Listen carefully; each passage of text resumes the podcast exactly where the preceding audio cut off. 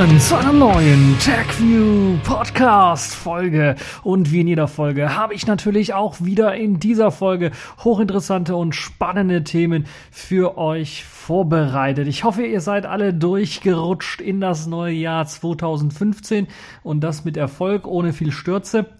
Äh, und ja, äh, wir wollen damit dann auch eine neue TechView Podcast Folge einleiten mit diesem neuen Jahr. Und ich habe dafür natürlich einige interessante Themen äh, wieder mal vorbereitet. Unter anderem natürlich die Themen, die vor allen Dingen beim Jahreswechsel interessant waren oder ein paar Tage davor, nämlich der 31. C3, der stattgefunden hat. Da gab es einige sehr interessante Vorträge und ich habe mir so ja eine kleine Liste die immer länger wurde, gemacht von Vorträgen, die ihr euch auch anschauen solltet, die äh, sehr interessant sind aus meiner Sicht. Äh, ich musste das so ein bisschen zurechtstutzen, ansonsten hätte ich fast jeden Vortrag äh, dort äh, vorgeschlagen, den man sich anschauen kann.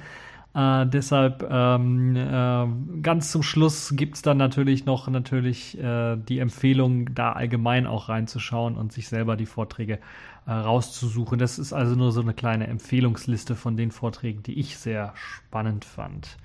Ja, wir haben aber noch äh, ganz normale Themen auch. Im Technikbereich hat man nicht geschlafen. Microsoft zum Beispiel hat einige News rausgebracht. Sie, brauch, äh, sie bauen an einem neuen Browser rum. Samsung will jetzt hier wieder was Neues mit Tizen machen. Äh, natürlich die Kategorien der Woche, Distro der Woche, Sailfish der Woche und Pfeife der Woche haben wir auch im Programm. Fangen wir also direkt an. Fangen wir an mit, äh, ja, das, äh, wo alle Hacker eigentlich immer jedes Jahr hinreisen zum Ende des Jahres äh, und wo im Hintergrund eigentlich diese Musik gespielt werden sollte. Es geht nämlich um den 31. C3 und dort gab es natürlich auch wieder jede Menge spannende Themen und interessante Vorträge. Und ich habe mir einige dieser Vorträge angeschaut. Ich war leider nicht live da, sondern äh, im Stream angeschaut und habe mir da auch so äh, einen schönen Jahres, äh, äh Jahresausgleich oder ein schönes Jahresende dann äh, erleben können mit äh, einigen interessanten Vorträgen, die es dort gab. Fangen wir direkt an mit dem ersten Vortrag, den ich sehr spannend finde, und zwar GIFs.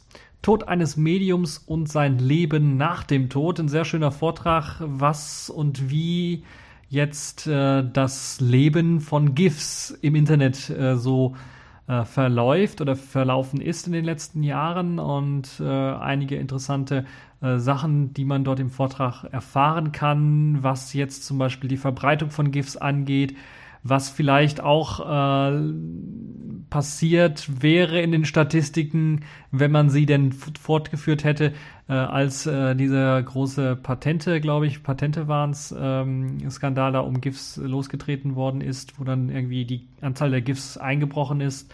Aber interessant dann doch ein äh, sehr guter Blick so von äh, GIFs als Kulturtechnik im Internet die ja dann vor allen Dingen in den 90er Jahren, aber dann auch später und aktuell immer noch genutzt werden, aber so langsam im Aussterben sind. Analysiert wurde hier lustigerweise Fortran zum Beispiel, also ein Imageboard, ein sehr bekanntes, falls euch das nichts sagt, dann äh, mal danach suchen. Äh, dort gibt es halt eben äh, GIFs, äh, zwei verschiedene GIF-Kategorien, die da analysiert worden sind. Äh, und ähm, vor allen Dingen äh, wird auch darüber gesprochen, wie jetzt die Zukunft von solchen ja, GIFs in Anführungszeichen, also von dieser Kulturtechnik, äh, kleine animier animierte Bildchen, denn aussieht. Und äh, das sieht halt dann, ich kann es schon mal vorwegnehmen, so aus, dass es den Trend gibt hin zu kleinen kurzen Videoclips, also wirklich eine Videotechnologie, HTML5 Video zu verwenden, WebM in dem Fall. Oder dann äh, auch, äh, zumindest kein Trend, aber zumindest meint der ähm, Redner hier in dem Fall, Felix Mütze, dass er äh, es doch besser fände, wenn wir A, PNG, glaube ich, so heißt das Format, äh, nach vorne bringen könnten, also animiertes PNG im Grunde. Äh, das jetzt auch ähm, zumindest in der Mozilla-Familie und bei den iOS-Produkten mittlerweile unterstützt wird als äh, Format und äh, GIF dann doch ablösen könnte, weil es halt mehr Farben bietet, also mehr als 256 Farben und ein wenig besser äh, animiert, ein bisschen was mehr komprimiert und besser aussieht. Ja, ein sehr spannender Vortrag fand ich, äh, weil so ein bisschen auch auf die Geschichte eingegangen ist, äh, eingegangen wurde, was jetzt GIFs angeht und äh, wie sie sich so entwickelt und verbreitet haben und wie sie sich eventuell dann auch im Laufe der Zeit so ein bisschen verändert haben. Das wird aber nur so am Rande angesprochen. Der Vortrag ist äh, knapp 30 Minuten lang. Da kann man also nicht alles unterbringen. Da gibt es aber noch einen anderen Vortrag, den ich sehr spannend fand für die Leute, die irgendwie, mm, die irgendwie ein bisschen was vielleicht auch nostalgisch zurück sich erinnern wollen an das Internet der 90er. Einige werden jetzt äh, sagen, ähm, dass das äh, nicht so äh, lustig für sie war, beziehungsweise dass das äh, äh irgendwie so nach dem Motto. Oh nein, nicht du schon wieder. Äh, aber es gibt auch einige Nostalgiker, aber vor allen Dingen auch Leute, die sich so ein bisschen was zurücksehnen an äh, dieses Internet äh, aus vergangenen Tagen. Und da gibt es halt auch einen sehr interessanten Vortrag. Ich suche gerade raus, wo der Vortrag ist, weil äh, und wie der heißt, weil ich eine andere Reihenfolge hier mir natürlich irgendwie ausgedacht habe, die natürlich nicht mit dem übereinstimmt, was ich jetzt hier aktuell labere. The only thing that we know about cyberspace is that it is 640 by 480. Das ist der Vortrag, so heißt er, also sehr langer, langer, Fort, äh, sehr langer Titel des Vortrages. Äh, kann ich euch nur empfehlen. Das ist nämlich der, der dann tatsächlich ein wenig mehr in die Materie einsteigt und die Vergangenheit und die 90er Jahre und damit natürlich auch die Kultur, wie damals Webseiten aufgebaut worden sind, dann vorstellt. Und eines der zentralen Punkte waren natürlich dann animierte GIFs, die dort äh, eingebunden worden sind, um Webseiten ein bisschen was spannender zu machen, also mehr als nur Text auf weißem Hintergrund zu bieten. Ähm, das ist ein sehr guter Vortrag, der dann so durchgeht. Die Geschichte auch ganz im Speziellen, weil, glaube ich, eine der größten ja, Datenbanken für Webseiten in dem Zeitraum dann äh, GeoCities war. Und da wird halt eben, äh, weil halt eben hier die Olja Ljalina äh, auch ähm, eine der Betreiberinnen ist, die GeoCities äh, wieder zurückbringt, beziehungsweise ein Archiv von GeoCity-Webseiten ähm, äh, betreibt im Grunde. Also das sind, glaube ich, terabyteweise alle, fast alle Webseiten, die es auf GeoCities gab. Nicht alle, aber äh, zum Großteil viele retten konnte und dann so ein bisschen sich durch die Materie durchgesaugt hat und geschaut hat, was es dort alles für Trends gab, auch so wie man Webseiten erstellt. Und ich glaube, die erste Webseite, die sie da rausgesucht hat, ach, da müsste ich jetzt lügen, ich glaube, war von 93, wenn ich mich nicht recht irre. Ähm, und sah noch unspektakulär aus, aber man konnte schon einige Trends erkennen. Und ein großer Trend war damals natürlich auch, deshalb redet man hier auch im Titel vom Cyberspace, weil man wirklich auch damals auf den Webseiten die Leute begrüßt hat in, äh, auf ihrer Cyber, in ihrem Cyber-Home im Grunde genommen. Also man hat nicht von Webseite oder Homepage geredet, sondern von ähm, dem Cyber-Zuhause, dem Cyber-Home oder der eigenen Cyberspace-Seite. Ähm, also man hat das so ein bisschen abstrahiert und das in eine andere Dimension katapultiert und sah, so sahen auch teilweise dann die Webseiten im Nachhinein auch aus.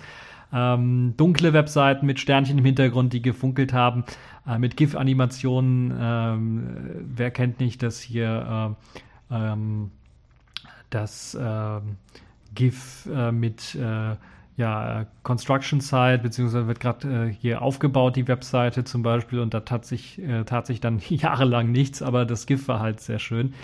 Äh, solche Geschichten, aber natürlich auch viele andere Sachen, die dort äh, reingerutscht sind. Ich glaube sogar auch Marquis, also die ähm, schnell hin und her hüpfenden äh, Worte oder, oder Newsstreifen, die dann hin und her laufen, solche Geschichten alle und viele weitere Webseiten werden dort vorgestellt in diesem Vortrag. Sehr schön gemacht, mit äh, also anschaulich an verschiedenen Webseiten. Und ähm, so wie ich das gesehen habe, gibt es da auch eine eigene Seite. Und äh, diese eigene Seite ähm, nennt sich, ist eine Tumblr-Seite, One Terabyte of Kilobyte Age, tumblr.com.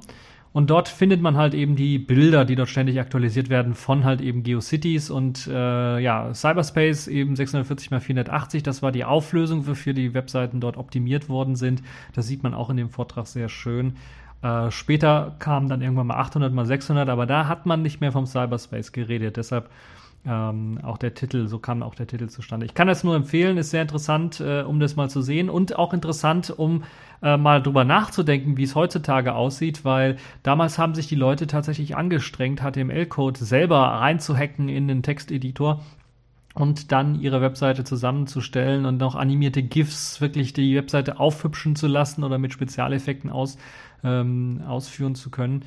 Uh, und heutzutage sieht so aus, da nehmen einige einfach nur ein vorgefertigtes WordPress oder einen vorgefertigten Blogger oder sowas, also irgendein CMS und packen da irgendeinen Standard-Theme drauf und schreiben einfach nur noch Sachen rein und kümmern sich nicht mehr so sehr ums Layouten, ums selber hinzufügen, spezielle Dinge, spezielle Dinge mit einbauen. Und das war damals halt anders. Damals haben wirklich Leute dort richtig sich Mühe gegeben, äh, selber Code zu schreiben, Code von anderen einfach mal zu kopieren, weil das war ja auch möglich, einfach mal auf eine andere Webseite zu gehen und dort mal sich den Quelltext anzeigen zu lassen in HTML und wie bestimmte Sachen gemacht worden sind. Und natürlich, und das fand ich äh, dann doch interessant, äh, das löst schon ein bisschen Nostalgie aus, wenn man auf so eine alte Webseite geht und dann spielt da so ein MIDI-Sound im Hintergrund, der einen begrüßt. Äh, und äh, mit den schönen Glitzer- und Animationseffekten, die es dann so gibt. Hm, kann man eine ganze Menge machen. Es gibt aber auch neue, moderne Webseiten, die ähm, ja in dem, die dort auch vorgestellt worden Zumindest zeigt sie dort ihre eigene Webseite, so wie ich das gesehen habe. Und dort habt ihr dann auch die Möglichkeit, äh, mal zu sehen, wie man so eine Webseite dann auch ja, relativ eine, eine, eine moderne oder aktuell betriebene Webseite dann irgendwie doch noch, man hört es jetzt im Hintergrund eventuell, dann doch noch irgendwie spannend und interessant äh, gestalten kann. Ist ja eigentlich ein Unding gewesen, dass man äh, heutzutage Webseiten mit so MIDI-Sounds macht. Deshalb ist das schon doch eine Besonderheit. Jetzt hört man im Hintergrund, ich habe mal die Webseite aufgemacht, wie das einem so ein bisschen begrüßt. Und das ist jetzt, äh, jetzt das äh, One Terabyte Archive, also nicht der Tumblr-Blog, da äh, braucht er keine Sorgen zu haben. Und da werden auch die verschiedenen Techniken vorgestellt, wie so Webseiten gemacht worden sind und wie sich im Laufe der Jahre dann doch verändert haben. Und äh, ja, es gibt da sehr interessante Webseiten, die da verlinkt worden sind äh, und äh, auch viele interessante äh, Vorträge. Es gibt auch eine GIF-Timeline, die so ein bisschen erklärt, was mit den äh, GIFs passiert ist im Laufe der Jahre äh, und wie die sich so verändert haben. Also von den allerersten Webseiten, die dann wirklich noch irgendwelche Figürchen hatten, die tanzten, äh, bis hin jetzt wirklich zu diesen, ja, einfach nur von irgendwelchen Filmen gerippten GIFs, die also wenig äh, ähm, sagen wir mal, Eigenproduktion äh, beinhalten, sondern da wirft einer mal so einen kleinen Videoclip rein und der wird in ein GIF umgewandelt. Äh, das ist alles in diesem Vortrag zu hören. Ich will nicht, mich nicht zu lange drauf äh, aufhängen, aber es war ein sehr interessanter Vortrag, den, deshalb kann ich den nur empfehlen, da mal reinzuschauen und eventuell mal, äh, eventuell dann auch mal dran zu denken, vielleicht mal doch wieder so eine eigene Webseite in HTML äh, aufzubauen mit so vielen Effekten und so weiter und so fort. Weil da ist, glaube ich, ein Stück weit auch verloren gegangen durch die ganzen vorgefertigten CMS-Geschichten und so weiter und so fort, dass man sich dann doch mehr auf den Content der Webseite ähm, als auf den Gesamtaufbau der Webseite dann ähm, ja, äh, stürzt oder sich darum kümmert. Nun gut, das also dazu. Wer so ein bisschen da in die Geschichte reinhören äh, möchte, kann das machen. Es gab natürlich noch politische Vorträge oder netzpolitische Vorträge. Dazu gilt auch PayPal's War on Terror. Da berichten einige äh, Hacker, in dem Fall sind es sogar Anonymous Hacker, so ich das verstanden habe, oder ehemalige Anonymous Hacker, äh, die mit einem DDoS PayPal lahmgelegt haben, als PayPal halt eben ähm, die Spenden für die Wow Holland Stiftung beziehungsweise auch für WikiLeaks eingestellt haben äh, was äh, sie erlebt haben und äh, ja, die wurden auch angeklagt in den USA, nachdem sie gefunden worden sind und äh, wie es ihnen so ergangen ist, das äh, kann man hier dann alles ähm, erfahren. Und was natürlich auch sehr spannend ist, ist die Hintergrundgeschichte, wie PayPal zum Beispiel aktuell umgeht mit solchen Geschichten oder auch schon damals umgegangen ist. Spannend fand ich den Fakt, dass man äh, bei PayPal ohne Probleme an irgendwelche Neonazi-Parteien, Rechte oder den Ku spenden kann ohne Probleme. Aber wenn es um Wikileaks geht, dann wird da irgendwie dicht gemacht. Also das war äh, dann doch so ein spannendes äh, Gimmick äh, daraus. Hm, kann ich euch auch nur empfehlen, ein sehr interessanter Talk für die Leute, die mal wissen wollen, was in den USA so ein bisschen alles falsch läuft. Ähm, da gibt es natürlich noch mehrere äh, Talks, die so in die Richtung äh, hineingehen. Und äh, ein weiterer Talk, der dann so ein bisschen auch die NSA äh, und ähm, ja, nicht nur die NSA, sondern dann auch die Geheimdienste im Allgemeinen so ein bisschen ähm, bloßstellt, beziehungsweise so ein bisschen analysiert und wie sich das entwickelt hat, auch vor allen Dingen historisch entwickelt hat, ist der Talk Tell No One. Das äh, analysiert von den allerersten ja, Vorgängerorganisation der NSA im Grunde genommen, oder die Geschichte der NSA wird dort aufgespielt und wie das halt irgendwie zustande kam und dass das eigentlich im Grunde genommen schon immer zwiespältig und äh, zwielichtig war, wie das angefangen hat und eigentlich immer schon irgendwie illegal war. Äh, und ähm, ja, das ist eigentlich und äh, dass es eine terroristische Vereinigung ist. So kam oder kommt der Redner dann quasi zu James äh, Bamford ist das in dem Fall, der dann äh, zu, diesem, äh, zu diesem Resultat kam. Ein sehr interessanter Vortrag für die Leute, die mal so wissen wollen, wie das so ablief mit, äh, dem, mit der NSA äh, im Laufe der Geschichte, wie sie sich entwickelt hat, aber auch zum Beispiel ähm, so kuriose Geschichten wie, dass zum Beispiel die, An äh, die Attentäter vom 11. September im Grunde genommen im gleichen Supermarkt eingekauft hat, haben wie die NSA-Leute, die nach ihnen gesucht haben, weil sie halt eben zwei Straßen oder drei Straßen weiter in einem Motel gewohnt haben solche äh, Geschichten, äh, die eigentlich äh, ich zumindest noch nicht gehört habe, äh, kamen dort in dem Vortrag dann auch vor und äh, runden diesen Vortrag dann ab. Ein sehr spannender Vortrag, äh, wer sich halt auch über netzpolitische Themen so ein bisschen und Überwachung und NSA ähm, informieren möchte. So, jetzt muss ich schauen, was ich schon abgefrühstückt habe. Gehen wir mal zum nächsten Thema, was ich sehr spannend fand ist der Vortrag, äh, wie man mit ja, wenig Geld äh, Highspeed-Fotografie äh, durchführen kann. Low-Cost High-Speed Photography, so nennt sich der Vortrag, ist ein sehr interessanter Vortrag, der zeigt äh, die Entwicklung oder die Kreativität äh, von äh, äh, dem Redner Polygon in dem Fall, der gezeigt hat, wie er halt eben eine Highspeed-Fotokamera quasi gebastelt hat äh, und auch technisch darauf eingeht, wo die Probleme daran liegen, weil man kann keine normale DSLR nehmen oder sowas, weil die haben so eine Geschwindigkeit nicht, um eben ja, Highspeed-Sachen aufzunehmen. Aber mit einem kleinen Trick, und äh, ich gebe mal den Tipp Blitzapparate, äh, hat man die Möglichkeit, äh, dort wirklich Highspeed-Aufnahmen auch zu machen und das Ganze auch so ein bisschen zu automatisieren, sodass man nicht manuell irgendwie den Auslöser betätigen muss, was aber auch äh,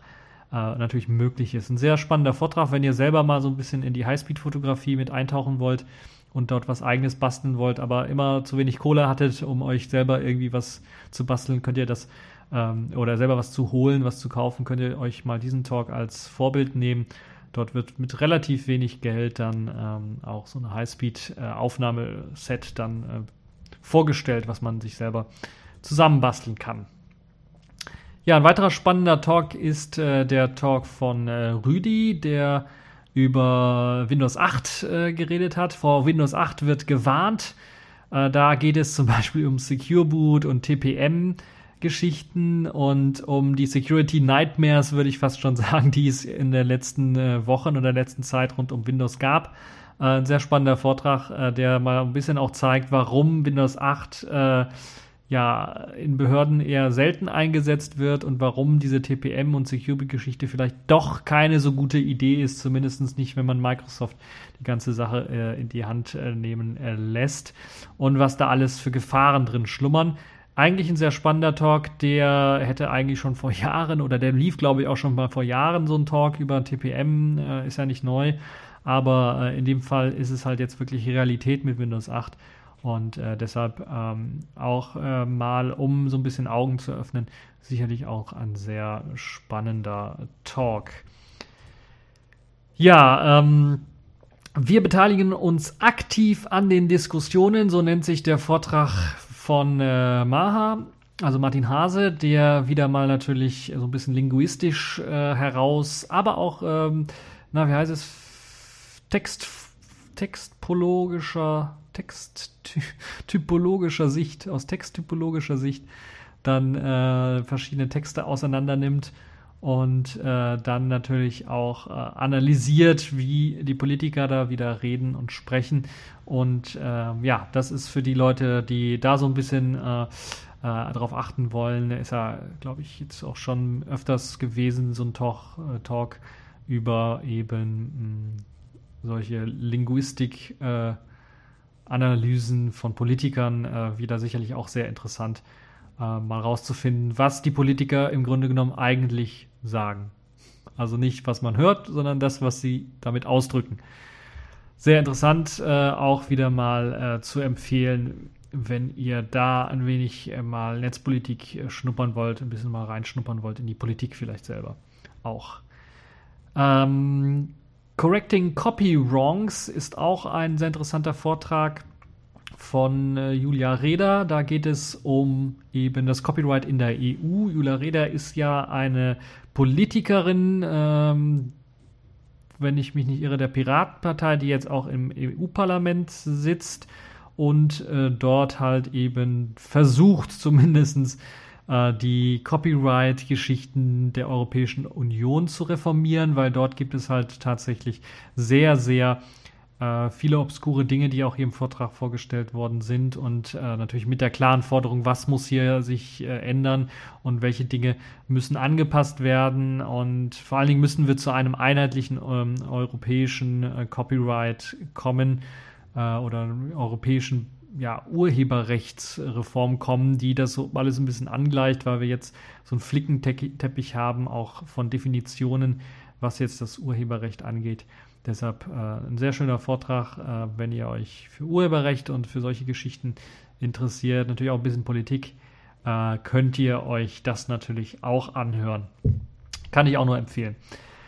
Ja, ähm, SS7 war natürlich vielleicht auch schon vorher in den News ganz groß äh, draußen. Dort gibt es gleich mehrere Talks. Ich habe mir jetzt zwei Talks äh, rausgesucht, die so ein bisschen zeigen, wo das Grundproblem von SS7 besteht. Einmal SS7 Locate, Track, Mani Manipulate. Das ist äh, Manipul Manipulate. Äh, mein Englisch ist nicht so gut. Ähm, äh, also dieser Talk auf jeden Fall sehr interessant, der nochmal sagt, oder ich glaube grundsätzlich, ich hoffe, das ist der richtige, grundsätzlich zeigt, äh, Talk von Tobias Engel, der grundsätzlich zeigt, wo das Problem mit SS7 besteht oder was SS7 überhaupt ist. Äh, kleiner Hint, das ist das System, was hinter eurem äh, GSM sitzt oder UMTS oder LTE sitzt, ähm, also fast LTE, SS7, Nachfolger von SS7 dann hinter LTE sitzt, auch noch, also das, was die Provider untereinander benutzen, um zum Beispiel solche Sachen wie Roaming durchführen zu können, damit halt irgendwie ähm, Telefonate auch weiter im Ausland äh, oder SMS weiter im Ausland äh, verfügbar sind, aber auch äh, ja die Möglichkeit besteht, so ein Kontoguthaben abzuhören oder halt auch äh, irgendwie eine Rufumleitung ähm, äh, einzurichten, solche Geschichten mit, mit Codes und so weiter und so fort. Und dazu wird halt SS7 im Hintergrund verwendet und dieses SS7 ist halt eben anfällig dafür. Da gibt es noch einen zweiten Talk, der nennt sich SS7 Map, Mapping Vulnerability of the International Mobile Roaming Infrastructure. Da geht es also mehr um das Roaming und äh, ähm, ja, wie insecure, also wie unsicher dieses Protokoll eigentlich ist. Spoofing, Faking, äh, und so weiter und so fort. Äh, alles möglich mit SS7. Die Möglichkeit beispielsweise ganz einfach dann äh, eine Man-in-the-Middle-Attacke auszuführen, indem man ein, eine Rufumleitung äh, äh, einfach einrichtet für ein beliebiges Handy. Das kann man natürlich alles, wenn man die, das dementsprechende äh, Equipment hat, ganz einfach durchführen, indem man den Traffic erst einmal mitliest, äh, rausfindet, wem gehört das Handy oder was für eine Telefonnummer hat die, mit wem, mit welchem Mast und welcher SS7 äh, Kennung äh, wird da kommuniziert. SS7 selber ist, so wie ich es verstanden habe, unverschlüsselt oder zumindest wird der Key auch irgendwie mitgesendet. Man kann den dann benutzen, um äh, dort hineinzukommen in das SS7 und dann hat man die Möglichkeit einfach zu sagen, okay, äh, richte eine Ruf Rufumleitung für diese Nummer an. Die Rufumleitung landet dann bei einem selber auf dem Laptop beispielsweise. Und wenn dann jetzt jemand äh, anruft, dann wird automatisch, wenn der Anruf auf dem eigenen Laptop erkannt wird, wird ähm, dann dieser Anruf weitergeleitet an die ursprüngliche P Person und quasi die Rufumleitung rückgängig gemacht. Man hat dann aber, also nicht ganz rückgängig gemacht, man hat dann aber die Möglichkeit halt als Man in the Middle den Anruf äh, dann äh, zwischen äh, den äh, Anrufern zu stehen und dann mitzuschneiden und einfach zu hören, was dort gesagt wird. Also solche Geschichten sind äh, möglich, ähm, beispielsweise also einfach aus der Ferne mal, ich sitze in, was weiß ich, Honolulu und äh, mein Ziel-Handy, wo ich eine Rufumleitung einrichten möchte, ist in Berlin oder in Köln oder wo auch immer. Und ich kann dann einfach von Honolulu aus äh, dann äh, eine Rufumleitung für das Handy einrichten. Solche Geschichten natürlich extrem äh, ärgerlich und äh, gefährlich. Man kann natürlich auch eine Rufumleitung auf kostenpflichtige Rufnummern dann zum Beispiel äh, machen, sodass dann halt Leute dafür bezahlen müssten. Also man selber dafür bezahlen müsste, die, das Handy quasi wo die Rufumleitung eingerichtet worden ist. Also solche Geschichten sehr spannend. SS7, ähm, äh, riesen, riesen, äh, ja, ich würde nicht sagen Hack, aber riesen, riesen Hack-Mac würde ich das fast schon bezeichnen. Unsicher wie noch nie. Da gibt es jetzt zwar schon einige, die darauf reagiert haben, auch hier in Deutschland, die zumindest offensichtliche äh, Betrugs- und Angriffsflächen von SS7 so ein wenig abgeschaltet haben, aber insgesamt ist die Technologie so alt, ist ja noch vor äh, Handynetzen quasi, äh, gab es SS7 schon. Ähm, deshalb oder hat sich auch in Sachen Sicherheit fast kaum was getan. Deshalb müssen auch noch so Sachen angepasst werden, wie beispielsweise, dass man halt eben, wenn man ganz genau weiß, man ist, da versucht jemand vom anderen Ende der Welt irgendwie eine Rufumleitung eines Handys, das sich aber ganz woanders befindet, einzurichten, da könnte was nicht stimmen. Da sollte man zumindest mal äh, bei SS7 sagen, okay, die, diese, diese, dieses Kommando rejecten wir, äh, wir irgendwie. Uh, ja, solche Geschichten müssten halt irgendwie auch gemacht werden. Und dann könnt ihr natürlich euch vorstellen, was da alles gemacht wird. Die ganzen GSM-Codes, die man eingeben kann ins Handy, werden ja teilweise auch auf SS7 äh, umgeleitet, um bestimmte Aktionen ausführen zu können. Äh, das wäre dann auch alles möglich, ohne dass man das Handy selber in der Hand haben muss, dass man einfach da mit dem Laptop irgendwie unter Antenne rumsitzt und äh, dann SS7 hackt. Ja, das also auch zwei spannende Vorträge zum Thema SS7. Äh, wer dazu mehr erfahren möchte, kann ich euch alle nur empfehlen. Da geht es dann äh, in verschiedenen Detail, äh, in verschiedenen Leveln ins Detail und ähm, ja, da eine ganz spannende Geschichte. Kommen wir wieder ein bisschen was zur Netzpolitik, zur aktuellen Netzpolitik auch. Sehr spannend. Äh, dort geht es nämlich um TTIP und CETA, zwei ja, Freihandelsabkommen. Und warum man eigentlich nicht von Freihandelsabkommen sprechen sollte, wird in diesem Talk auch deutlich ein äh, Talk von Katharina Nokun. Und da war, glaube ich, noch, wenn ich mich nicht irre, war da äh, noch eine Kollegin dran. Hier steht jetzt nur, ich, den Namen habe ich vergessen. Äh, äh hier steht jetzt nur äh, Vortragende Katharina Nokun. Ähm, ein sehr spannender Vortrag, äh, wo es dann um TTIP und CETA gibt und äh, geht im Allgemeinen, was da die Probleme sind zwischen diesen äh, Abkommen der EU und der USA, aber auch natürlich äh, EU und Kanada und allgemein mit solchen Abkommen, also was das auch ja, politische Problem bei diesen Abkommen ist, äh, nämlich in dem Fall, dass eben Lobby und Lobbyverträge schließen und die Bevölkerung nichts zu sagen hat und was die Auswirkungen wären von eben äh, diesen äh, Abkommen. Also ein sehr spannender Vortrag, äh, um dann nochmal zu sehen, wie, wie, solche Abkommen zustande kommen was in den Abkommen ganz genau drinsteht, was so die Problematik auch von dem ist, was da drin steht. Das meiste ist ja bekannt, wurde im Vortrag auch wieder aufgegriffen, also diese Schiedsgerichte beispielsweise und äh, ähm, das ist so, glaube ich, das Zentrale, worum es äh, hier in dem Vortrag dann auch geht, was, was so das Problem an dem äh, dargestellt wird. Es gibt natürlich viele weitere Probleme, äh, die dann äh, auch nochmal angesprochen werden. Also auch ein äh, sehr interessanter äh, Vortrag, gerade wenn man äh, sich darüber informieren möchte und vielleicht auch mal selber die Bevölkerung ein bisschen aufklären möchte, äh, seinen Bekanntheits Bekanntenkreis ein bisschen aufklären möchte über, über TTIP und CETA. Da macht es immer Sinn, sich da ein bisschen was mehr zu informieren als das, was man so von der Presse allgemein hört. Eventuell an der einen oder anderen Stelle, so dass man dort ein bisschen was für mehr Aufklärung sorgen kann und auch die Problematiken oder vielleicht Sachen, an die man nicht gedacht hat, die zu Problemen führen können, dann hier im Vortrag nochmal äh, dargestellt zu bekommen.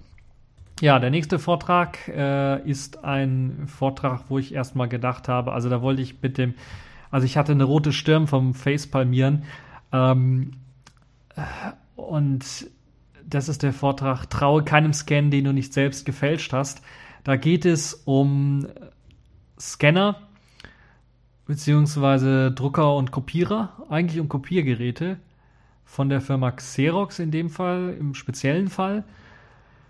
Es kann aber nicht ausgeschlossen werden, dass es auch bei anderen äh, Kopierern, Kopiergeräten das gleiche Problem gibt. Ein sehr auch lustiger Vortrag, obwohl das Thema eigentlich, äh, wenn man mal an die Konsequenzen denkt, gar nicht so lustig ist, von David Kriesel, der auch der Entdecker dieses Problems war und so ein bisschen beschreibt zum einen, wie das oder was das Problem mit diesen Xerox-Kopierern ist, dass sie nämlich eigentlich gar nicht richtig kopieren, sondern eine ja, Optimierung durchführen äh, beim Scan-Vorgang eines Dokumentes, der dazu führt, dass Zahlen oder Buchstaben geändert werden unter Umständen. Äh, und das ist natürlich eine totale Katastrophe für Bauingenieure, die einen Plan einscannen und dann auf einmal ändern sich dort die Zahlen in dem Plan. Und im Normalfall kann man bei einem Kopierer nicht davon ausgehen, dass wenn man da was kopiert oder halt was einscannt, dass dann die, sich die Zahlen verändern. Und wenn man da nicht ganz genau aufpasst und hinschaut und das einem nicht offensichtlich auffällt, äh, dann ist das wirklich ein totaler Super-GAU. Also ich will nicht wissen, was passiert, wenn jetzt irgendwo hier eine neue Brücke in äh, Deutschland einstürzt äh, und man dann irgendwie merkt, okay, wenn man die Originalunterlagen noch hat, okay, in den Unter Originalunterlagen standen diese, diese Zahlen im eingescannten und per E-Mail verteilten Dokument stehen ganz andere Zahlen, äh, dass dann da eventuell auch so eine Xerox-Kopiermaschine äh, dann im Einsatz war. Weil das Problem existiert schon seit etlichen Jahren. Also ich meine, zumindest acht Jahre lang soll das Problem schon existent sein und dieser Bug in der Software der Xerox-Scanner mit äh, drin sein. Und äh, das Traurige an dem Ganzen ist halt, dass er erst jetzt entdeckt worden ist und dass Xerox zunächst natürlich, wie jede andere Firma auch, eigentlich gar nichts davon wissen wollte. Und dann immer, immer mehr weiter rauskam, dass der Bug also komplett in diesen Xerox-Maschinen ist. Ein sehr spannender Vortrag, weil er nicht nur eben auf diese technischen Dinge eingeht, die ich so versucht habe, ganz grob zu erklären, sondern auch äh, vielmehr auch in, in so, so einen Einblick gibt in die Kommunikation. Wie kommuniziert man eigentlich mit so einem großen Weltunternehmen, wenn man so als kleiner Hacker äh, rausgefunden hat, ups, da macht die Software aber mal was ganz, ganz Blödes. Äh, und wie macht man das korrekt und richtig? Und was gibt es denn da für Tipps? Was kann man davon lernen, von dem Weg, den hier David Kriesel eingeschlagen hat? Äh, wenn er beispielsweise, eine, hatte zum Beispiel eine kleine Anekdote, eine Telefonkonferenz dann mit dem CEO, dem stellvertretenden CEO von Xerox und gleichzeitig während der Telefonkonferenz lief, wurde halt eine Pressemitteilung rausgehauen, solche Geschichten, dass man darauf achten muss, dass da eventuell auch versucht wird zu tricksen von verschiedenen Firmen äh, und solche Geschichten. Insgesamt ist es mehr oder weniger dann doch gut ausgegangen. Also Xerox hat jetzt Updates für die verschiedenen Kopierer und Scanner bereitgestellt. Aber ob es wirklich dann gut ausgehen wird, werden wir in den nächsten ja, fünf bis sechs Jahren eventuell sehen. Eventuell auch nicht. Weil natürlich jetzt so schon seit acht Jahren oder sowas fehlerhaft äh, Dokumente eingescannt worden sind oder mit diesem Bug halt Dokumente eingescannt worden sind. Und das kann natürlich immer noch zu einer Katastrophe hier und da dann äh, führen. Und äh, ja, trotz dieser Ernsthaftigkeit ist der Talk dann doch recht angenehm zu hören. Also kann ich nur empfehlen. Äh, sehr, sehr lustig auch gestaltet. Äh, sorgt für einige Lacher an der einen oder anderen Stelle. Ähm, beide Daumen hoch von mir. Einer der besseren Talks, äh, die ich da auf dem, äh, auf dem 31. C3 gehört habe. Eine, also gehört zumindest zu dem Kreis der fünf besten Talks. Das kann ich jetzt schon sagen. So, der nächste Talk, den ich äh, vorstellen möchte, ist auch sehr spannend und der gehört auch zu den Top 5, würde ich mal fast behaupten, ist der Talk Ich sehe, also bin ich, du. Gefahren von Kameras für biometrische und Authentifizierungsverfahren. Da geht es also sehr spannend darum, was man heutzutage alles machen kann in, in, mit einer ganz normalen Kamera aus einem Handy, aus einem Smartphone beispielsweise, kann man ähnlich wie die NSA oder die CIA äh, dann versuchen, äh, ja, Spionage zu betreiben, beispielsweise indem man jemanden fotografiert, der gerade seinen PIN oder sein Passwort am Computer eingibt und dann mal reinzoomt in das Auge und dort sieht man die Reflexion des Displays und kann dann erahnen, was er dort eingetippt hat. Solche Geschichten beispielsweise sind möglich, aber natürlich auch, wenn sowas schon möglich ist, wenn man einen von vorne fotografiert oder auch zufällig auf der Straße einfach mal fotografiert und man hat irgendwie das Profil von vorne oder auch teilweise ein bisschen was schräg, hat man natürlich dann auch einen, äh, eine super Möglichkeit mit den aktuellen hochauflösenden Kameras, also den Kameras in unseren Smartphones, die ja 8 Megapixel und aufwärts dann gehen, ähm, die Möglichkeit, ja, einen superen, super Iris-Abdruck zu bekommen, um halt irgendwie die Iris-Scanner zu überlisten. Das geht natürlich nicht nur damit, sondern natürlich auch dann mit Fingerabdrücken.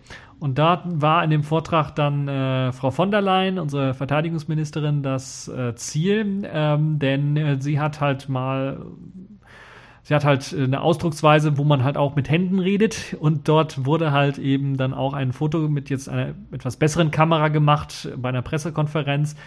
Äh, und dort kann man dann ihren Fingerabdruck rekonstruieren aus diesen Fotos, die dort gemacht worden äh, sind. Und das ist dann doch schon sehr erstaunlich und das wird in diesem Vortrag dann eben auch äh, vorgestellt, was man alles damit machen kann mit aktuellen ähm, ja, Fotos und wie man da biometrische Daten äh, und äh, ja, biometrische Daten vor allen Dingen rausziehen kann aus den Fotos. Ein sehr spannender Vortrag, äh, könnt ihr euch auch anschauen, was alles möglich ist äh, und äh, könnt es auch selber ausprobieren einfach mal. Äh, und äh, kann ich also auch nur empfehlen. Ja, dann kommen wir natürlich dann zu diesen Top-Vorträgen. Das sind jetzt die Top 3, die nächsten drei Stück, die eigentlich auch jedes Jahr immer zu den besten Vorträgen zählen. Einmal der Jahresrückblick des CCC.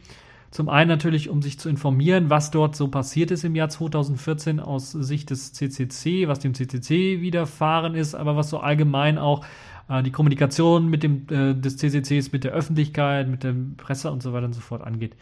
Ein sehr spannender Talk, der immer alles so quasi auf den Punkt bringt, Monat für Monat durchgeht oder Jahreszeit für Jahreszeit durchgeht, so ein bisschen, eigentlich Monat für Monat durchgeht und dann so ein bisschen aufzeigt, was, was dort äh, passiert ist im Laufe des äh, letzten Jahres.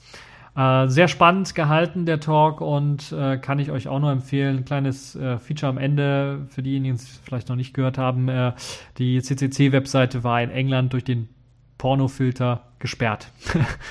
und ja, äh, spannende, spannende Anekdote darum und weswegen das so war, könnt ihr euch in dem Talk anschauen. Der Talk ist natürlich was länger, 100, knapp 140 Minuten, mit halt den üblichen Sprechern des CCCs Frank Rieger, Erdgeist, Linus Neumann, Konstanze Kurz äh, und äh, dann jetzt auch einen Neuling, den sie da auf die Bühne gezogen haben, der aber auch im CCC aktiv ist, Hackpete. Ja, ähm, das also der Jahresrückblick. Dann natürlich gibt es auch den Talk von Security Nightmares von Frank und Ron. Äh, die auch immer sehr spannend, sehr interessant äh, eine Rückschau geben auf das Jahr 2014. Was gab es dort für Probleme in Sachen Security ähm, am PC, am Handy oder allgemein Security äh, in diesem Jahr in Sachen Technik? Und dann so ein bisschen eine, eine ähm, auch eine Rückschau oder ja, eine Rückschau geben auf das, was sie zum Beispiel jetzt vor zehn Jahren so sich ausgedacht haben, was so die Security Nightmares werden, wären in den nächsten Jahren und was sich bewahrheitet hat. Und äh, dann natürlich auch ein Ausblick aufs Jahr 2015, womit man rechnen kann, und Jahr 2015 plus, sagen wir besser so, womit man dann rechnen kann in Sachen IT-Sicherheit, was sich dort alles tun wird und was sich äh, äh, da alles noch äh, getan hat in diesem Jahr und was daraus sich dann entwickeln wird. Ja, ähm, sehr spannender Talk, äh, auch lustig, wie immer, sehr gut vorgetragen von den beiden. Ähm, und äh, kann ich auch nur empfehlen, wo wir gerade bei einem Duo waren, äh, kann ich natürlich auch nicht äh, die Nord News Show vergessen. Frank und Fefe kennt man ja auch aus dem Podcast Alternativlos. Die äh, beide haben ja auch schon seit Jahren äh, immer die Nord News Show, einen kleinen Jahresrückblick äh, in Sachen äh, News und lustigen Sachen und äh, immer mit lustigen Bildchen, Videos und lustigen Filmchen belegt. Ja, äh, dieser kleine Soundtrack taucht da auch öfters auf. Kann ich euch auch nur empfehlen, wenn ihr mal ein bisschen was ablachen wollt. Das ist so halt so die entspanntere Variante. Ähm, äh, sehr, sehr lustig gehalten, sehr, sehr äh, gut gemacht. Ähm, Frank und Fefe. mit ihrer Fnord News Show. Ja, wer das sind so jetzt meine, das ist so meine komplette Sammlung von äh, Sachen, die ich empfehlen kann. Es gibt natürlich noch viel, viel mehr Videos. Also da gibt es halt äh, viel, viel mehr Vorträge, die es auf dem CCC gab. Äh, und äh, ich konnte nicht alle erwähnen, auch wenn ich es wollte. Und äh, aus dem Grund äh, nur die jetzt hier erwähnt. Äh, aber ihr könnt, ich werde auch weitere Videos oder die, den Link zu den weiteren Videos, Kongressvideos vom 31C3 natürlich auch mit hineinpacken. Und da werdet ihr sicherlich noch spannende weitere Vorträge finden. Äh, den, äh, die, die Keynote, ja, die muss man sich nicht so antun, finde ich. Also die Keynote fand ich ein bisschen was enttäuschend, ähm, weil ich die Message nicht verstanden habe, der Keynote, muss ich ganz ehrlich sagen. Äh, aber alle weitere Talks sind sicherlich sehr interessant und spannend. Ich habe auch nicht alles durchgeschaut, weil da liefen natürlich auch ein paar Talks parallel, als ich Livestreaming ge geguckt habe. Dieser bin ich noch nicht dazu gekommen, alles durchzuschauen. Ähm, kann ich euch nur empfehlen. Was immer interessant und spannend ist, sind natürlich auch diese Kur Kurztalk, also die Lightning Talks. Äh, Day 2, Day 3, glaube ich, gibt es auch noch und die Day 4. Dort wird halt, haben einige Leute, glaube ich, fünf oder zehn Minuten Zeit, dann mal kurz ihr Projekt oder sowas vorzustellen. Äh, das kann ich euch auch immer empfehlen, falls ihr da was Spannendes, Interessantes entdecken wollt. Einfach mal durchschauen, wenn ihr ein bisschen was Zeit habt. Ähm, aber es gab auch viele äh, Themen äh, rund um Kunst und wie man damit irgendwie was bewegen kann im politischen ähm, oder netzpolitischen Bereich. Ähm, es gab Talks zu zum Beispiel Chelsea Manning, äh, wie es dem der dort irgendwie ergeht und wie das da aussieht in den USA mit ähm, Gefangenen und wie sie dort behandelt werden äh, wie äh, ihm oder slash ihr oder ihr slash ihm. schwer, zu, schwer zu sagen. Ähm, und natürlich auch äh, Jacob Applebaum war dort mit ähm, äh, Jake Applebaum und Co. mit interessanten Themen äh, rund um äh, rund um Netzpolitisches und natürlich NSA, GCSQ, den ganzen Skandal wo es dann zum Beispiel um Verschlüsselungsverfahren geht, was ist jetzt noch sicher, was ist nicht so sicher, was behauptet die NSA, was sie alles schon knacken kann, äh, wie sieht es mit Tor aus, solche Geschichten, da gab es auch mehrere Vorträge zu, kann ich euch auch nur empfehlen, äh, dort reinzuschauen. Also es gibt jede Menge Vorträge, da könnt ihr euch äh, bis zum nächsten C3 alles durchschauen. so viel gibt's da. Nun ja, ähm, das also dazu. Ich will mich nicht zu lange aufhalten. Das sind so jetzt nur ein paar Talks, die ich rausgesucht habe, die ich für sehr spannend und interessant äh, halte. Da gibt es sicherlich noch viel, viel mehr, die ich hätte erwähnen können. Kommen wir zu Technikthemen aus dieser Woche, also aus dem neuen Jahr. Nein, nicht ganz aus dem neuen Jahr, noch aus dem letzten Jahr. Äh, nämlich am 29. Dezember gab es einen Artikel auf ZDNet, da geht es darum, dass Microsoft einen neuen Webbrowser plant. Und zwar keine neue Version für den Internet Explorer, eine überarbeitete Version des Internet Explorer, sondern ein komplett neu geschriebener Webbrowser mit neuer Rendering Engine ist für Windows 10 in Planung. Und ähm, Spartan soll er heißen, weil er sehr spartanisch aufgebaut sein soll, also komplett von Grund auf neu aufgebaut. Das heißt, dann wird er wahrscheinlich erstmal sehr spartanisch sein, weil einige Features und Funktionen einfach fehlen äh, werden. Und äh, ähm, Microsoft will da ähm, allerdings nicht alles ändern. Also das, was Microsoft mit einbauen möchte, ist die Chakra JavaScript Engine. Bin mir nicht sicher, ob die nicht auch schon im Internet Explorer verwendet worden ist.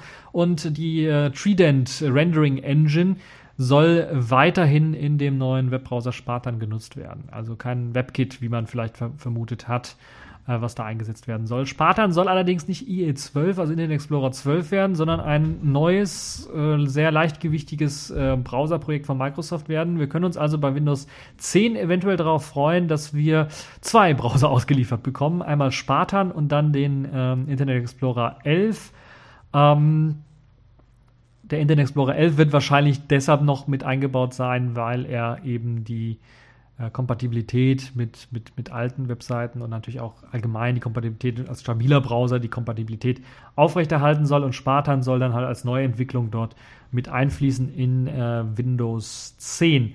Da können wir uns also sehr drauf äh, freuen. Am 21. Januar ist äh, auch schon, ähm, soll, der, soll das Datum sein, wo die Features von Windows 10 bekannt gegeben werden. Äh, und dazu könnte dann halt eben auch äh, Spartan gehören, der neue Browser. Ich hoffe, der wird irgendwie anders heißen und nicht Spartan, weil äh, ein Browser mit dem Namen Spartan ist ein bisschen seltsam. Naja, als Codename in Ordnung, aber als äh, echter Browsername würde ich das ein bisschen seltsam finden. Aber auf jeden Fall eine sehr interessante News sicherlich für die äh, Microsoft-Nutzer, Windows-Nutzer unter euch. Ähm, eventuell wird der Browser ja dann auch auf die mobile Plattform kommen oder wird so gebaut sein, dass er auch direkt leicht auf die mobile Plattform gebracht werden kann. Ja, dann gibt es auch schon ein paar News zur CES. Ja, sagt er mal, Moment dann mal, die CES, das dauert noch ein paar Wochen. Ja, das dauert noch ein bisschen, aber Samsung hat da bereits schon mal einiges angekündigt. Und zwar möchte Samsung jetzt ihr Tizen-Betriebssystem äh, oder Tizen-Betriebssystem, wie man es auch sagen könnte, äh, zukünftig auf all ihren Smart TVs einsetzen. Das ist eine sehr interessante News, weil Tizen momentan ja eher stiefmütterlich behandelt wurde. Es gab im letzten Jahr Gerüchte darüber, dass da mal ein Samsung Z äh, High-End-Phone mit dem Gerät, mit dem äh, System rauskommen sollte. Ist nie passiert. Es gab dann ein Z1, ein Samsung Z1, was rausgekommen ist, glaube ich, Ende des Jahres oder erst dieses Jahr rauskommt, was aber für die Entwicklungsländer gedacht ist und mit sehr, äh, man könnte da gleich beim Begriff sein, äh, bleiben, spartanisch ausgestatteter Aus, äh, äh Hardware daherkommt, also sehr, sehr Low-End-Hardware daherkommt, äh, vergleichbar mit den ersten Firefox-Phones. Äh, naja, ein bisschen mehr Arbeitsspeicher ist schon drin, aber trotzdem ähm, sehr spartanisch ausgestattet.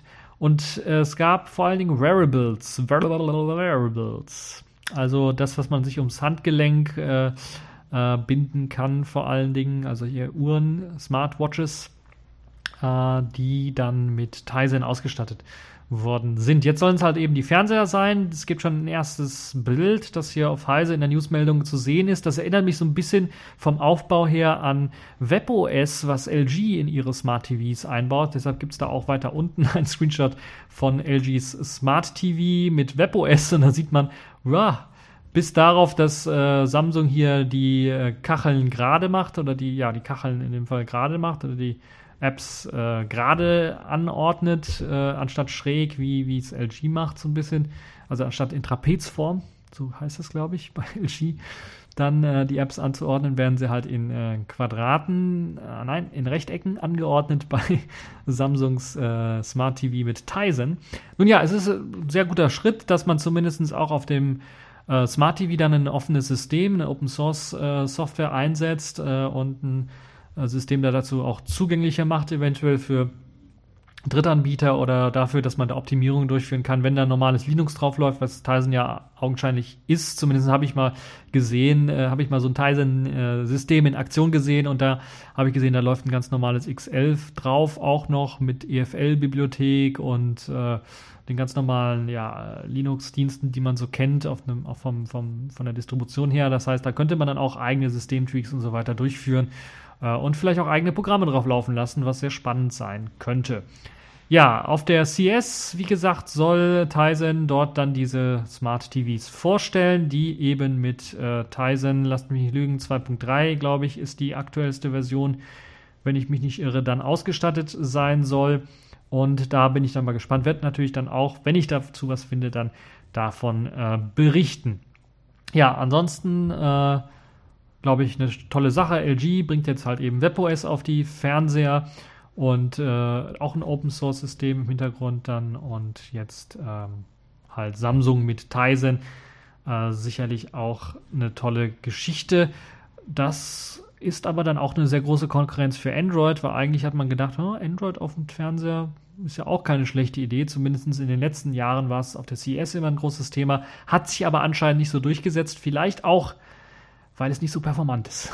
weil da Java im Hintergrund doch noch irgendwie läuft und das so ein bisschen äh, langsam ist. Ja, äh, das also dazu. Das sind so quasi die größten News, die ich mir so am Anfang dieser Woche rausgesucht habe. Und ähm, kommen wir mal zu den Kategorien der Woche. Accepted. Connecting. Complete. System activated. All systems operational.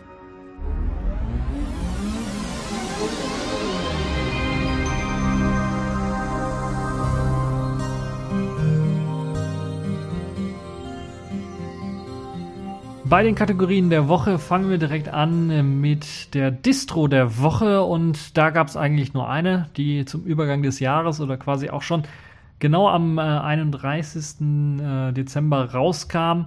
Und zwar ist das 7OS 6.0. Äh, also wieder was in eigener Sache. Ich habe es selber zusammengebastelt.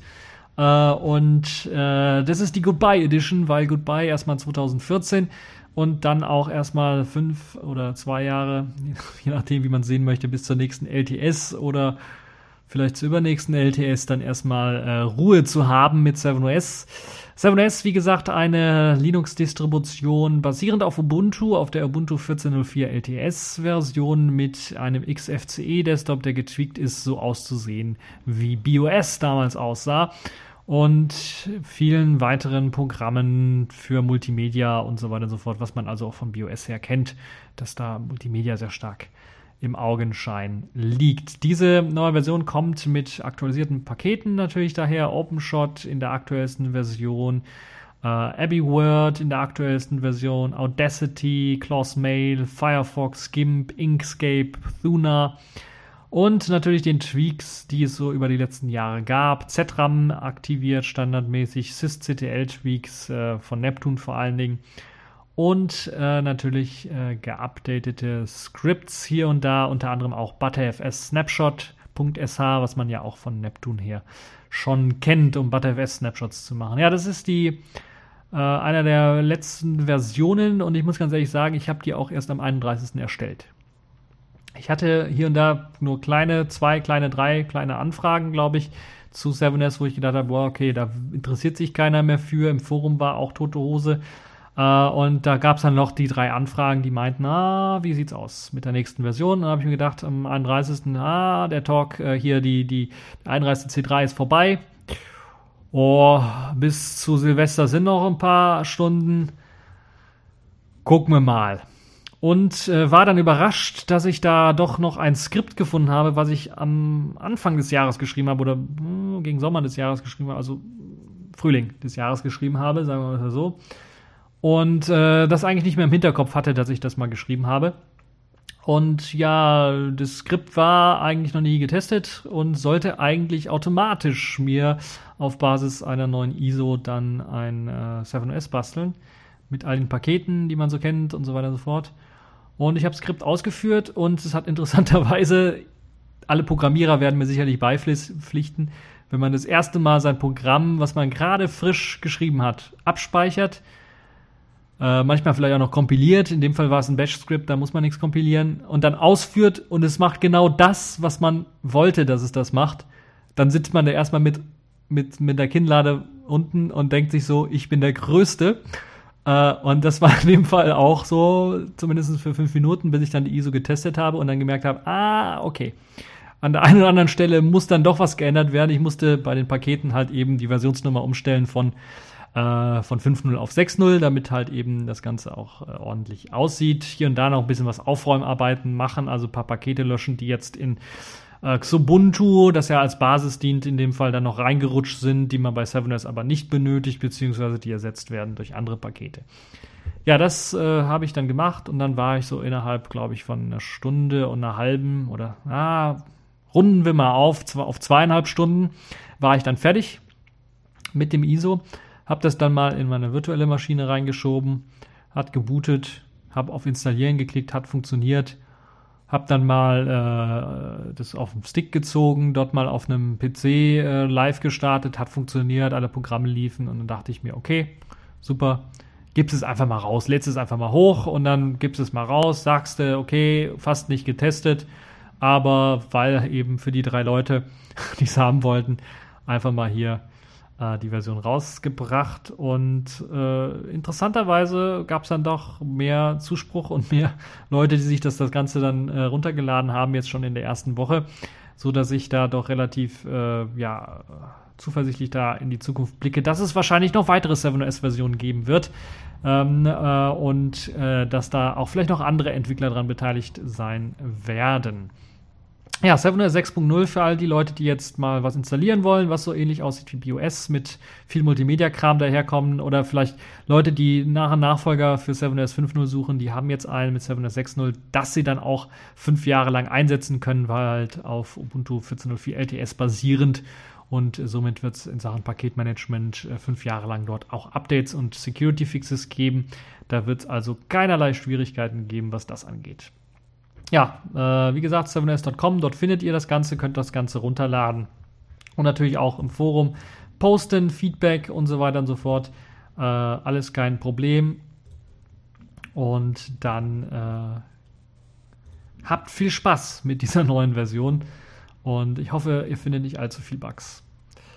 Ja, äh, kommen wir zur nächsten Kategorie der Woche, Sailfish der Woche. Da gab es was Interessantes, was auch jetzt über die Jahre, über übers Jahr gekommen ist, glaube ich, die allererste Version, bin mir nicht ganz sicher, ist äh, nämlich ein Telegram-Client für Sailfish OS, ein nativer Telegram-Client für Sailfish OS. Äh, der nennt sich Jollagram. Jollagram ähm, heißt das Programm und ist nichts anderes halt eben als ein simpler Telegram-Client, weil wenn ihr also Telegram einsetzt, äh, werdet ihr es sicher kennen. Äh, unterstützt noch nicht alle Features, ist noch stark in Entwicklung, aber zumindest die Kontaktliste wird einem schon mal angezeigt und man hat die Möglichkeit, Leute anzuschreiben. Und ja, äh, wer Telegram benutzt, der hat jetzt Freude, kann das jetzt auch auf seinem Jolla machen, kann ich also nur empfehlen für alle Telegram-Nutzer, sich diese native App zu installieren die funktioniert dann meistens auch besser als die, äh, die Android-App dann äh, auszurühren. Ich bin mir auch gar nicht sicher, ob die überhaupt funktioniert, die Android-App auf, auf dem Selfish OS. Nun ja, das dazu äh, kommen wir dann zur letzten Kategorie dieser Woche. Das ist die Pfeife der Woche und das ist diesmal die Air Force. Dort habe ich was Interessantes bei Fifes Blog entdeckt, nämlich eine, die Air Force hat einen neuen US Stealth Jet bestellt und der ist jetzt auch schon fertig gebaut mit allem drum und dran, wie man so kennt, Waffensystem und so weiter und so fort. Kann auch fliegen. Der F-35, so heißt er, äh, ist auch ausgestattet äh, mit 25 mm äh, Cannon, also äh, Kanonen, äh, Feuerdings hier, Dingsi. der kann also auch feuern, äh, allerdings nicht so richtig. Weil dieses 400 Milliarden schwere Projekt in Sachen Software nicht auf dem aktuellsten Stand ist und die Software für das Feuern der Kanonen noch nicht fertig ist. Und da das alleine ist schon ein Facepalming wert, aber jetzt kommt es, man rechnet damit, dass es auch nicht im nächsten Jahr fertig sein wird, auch nicht im übernächsten Jahr, sondern dass die Software erst 2019 fertig sein wird. Und da denkt man sich, oh shit. Da haben sie also über 500, 400 Milliarden US-Dollar ausgegeben für irgend so einen Fighter, neuen F-35-Jäger. Der fliegt auch wunderbar, also anders als bei uns in der Bundeswehr oder Eurofighter. Der hieß ja irgendwie Fighter 90 oder irgendwie sowas. Also da, da wartet man auch schon seit Jahrzehnten drauf. Jetzt haben sie einen, der fliegt, der kann alles, hat auch Kanonen ausgestattet, aber wenn man dann diesen Trigger-Knopf drückt, die Feuertaste auf seinem Joystick, dann feuert er nicht, weil die Software dafür fehlt. also da fällt einem nicht mehr viel zu ein, was man dazu sagen kann. Äh, ich glaube, damit zu Recht, der Woche, äh, zu Recht die Pfeife der Woche. Und äh, wie sie sich da versuchen rauszureden, da bin ich echt mal gespannt, weil äh, das ist dann doch schon ein wenig peinlich, äh, muss man ganz ehrlich sagen. Ja, das ist also die Pfeife der Woche. Mh, mm, ja, der F-35-Jet, der nicht feuern kann. Ja, da sind wir eigentlich auch schon am Ende in, äh, für, für, für, diese Folge. Die erste Folge in diesem Jahr, äh, schnell am Ende. Bin mir gar nicht sicher, wie lange ich jetzt schon gemacht habe, aber ähm, ja, war halt nicht mehr los in dieser Woche. Ich hoffe, es hat euch äh, trotzdem gefallen, ähm, auch wenn es ein bisschen was weniger Themen sind. Schaut euch die 31C3 Recordings an, die sind sehr, sehr spannend, sehr, sehr interessant. Ähm, kann ich euch nur empfehlen. Und äh, dann äh, macht's gut und bis zur nächsten Folge.